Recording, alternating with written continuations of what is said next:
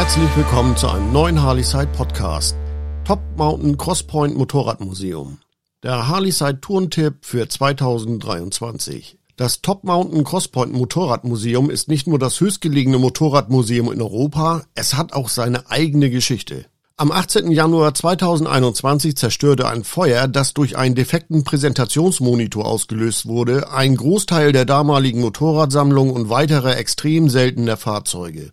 Die Meldung sorgte für reichlich Aufregung im Netz. Das Top Mountain Crosspoint Motorradmuseum hat 2022 wieder geöffnet. Wer hätte das gedacht? Ich konnte das gar nicht glauben, doch Attila und Alban Scheiber haben es tatsächlich geschafft und das Motorradmuseum samt Restaurant in der kurzen Zeit wieder aufgebaut. Es ist noch größer und noch viel schöner geworden. Sagenhafte 4500 Quadratmeter gefüllt mit großartigen klassischen Fahrzeugen, schöne historische Motorräder und von diversen Marken, selbst zwei Wanderermodelle hat Attila irgendwo auftreiben können. In dem Interview, das ihr auf dem Harleyside YouTube-Channel sehen könnt, erzählt er uns, wie er es geschafft hat, in einer so kurzen Zeit derart viele Modelle verschiedener Hersteller aufzutreiben, wobei man davon ausgehen kann, dass wir hier von wirklichen Originalen sprechen, die er aus der ganzen Welt beschafft hat. Timmelsjoch Hochalpenstraße auf dem 4D-Kino Motorradsimulator.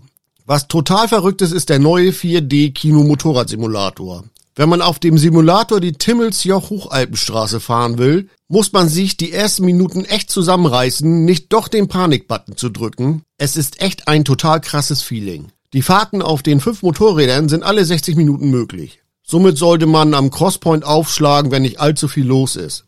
Außerdem ist das Restaurant mit über 400 Sitzplätzen und großer Außenterrasse wieder geöffnet. Ein breites Angebot an Spezialitäten aus der Region und gängigen Gerichten wird hier angeboten. Es gibt dazu auch eine Pizzastation. Ich bin mir sicher, dass keiner den Top Mountain Crosspoint hungrig verlassen wird. Die Küche ist sehr gut. Es lassen sich großartige Touren mit einem Besuch in Hochgurgel verbinden. Ich bin im September von den Prag Harley Days direkt nach Hochgurgel in Tirol gefahren. Dort habe ich eine Nacht im Ort verbracht und mir am nächsten Tag das zum neuen Glanz erstrahlte Motorradmuseum angeschaut und ein Interview mit Attila Scheiber geführt, um mich auf den neuesten Stand zu bringen. Die Timmelsjoch Hochalpenstraße muss man mal gefahren sein. Gleich im Anschluss bin ich die Timmelsjoch Hochalpenstraße gefahren, denn das Motorradmuseum ist zeitgleich die Bautstation für diesen sagenhaften und bei Motorradfahrern sehr beliebten Bergpass.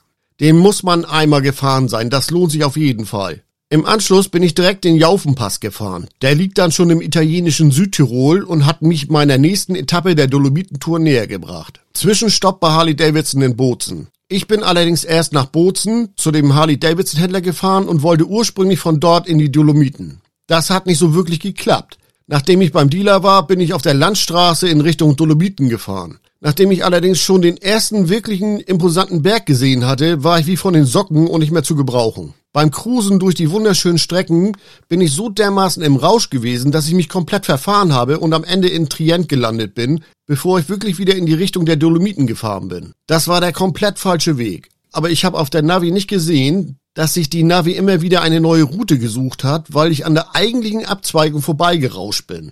Im Grunde war das aber nicht wirklich schlimm, selbst die Tour war klasse zu fahren. Trotzdem noch eine weitere Traumstrecke entdeckt. Der neue Plan war, nach Cortina di Ampezzo zu fahren, um dort eine Nacht zu verbringen. Dazu bin ich von Tai di Cadore über einen weiteren Pass gefahren. Das war zwar nicht der Plan, weil ich mittlerweile in einem Unwetter mit heftigem Gewitter gelandet war und es stockdunkel wurde, aber bei Tageslicht ist die Strecke über Vito di Cadore sicherlich das Erlebnis pur. Zwischenstopp im Cortina di Apeso. Von Cortina di Apeso bin ich am nächsten Tag über die Dolomitenstraße in Richtung Farker See gefahren, wobei ich mir auch vorstellen könnte, zwei Nächte in dem Ort zu verbringen, um die Gegend etwas mehr zu entdecken. Denn wer mal einen Blick auf Google Maps wirft, wird sehen, dort ist man mittendrin in der Südtiroler Bergwelt. Gerne in dem Ort eine Übernachtung mehr einplanen und wenn es weiter zum Farker See gehen soll, ist das eine schöne Tour für den nächsten Tag.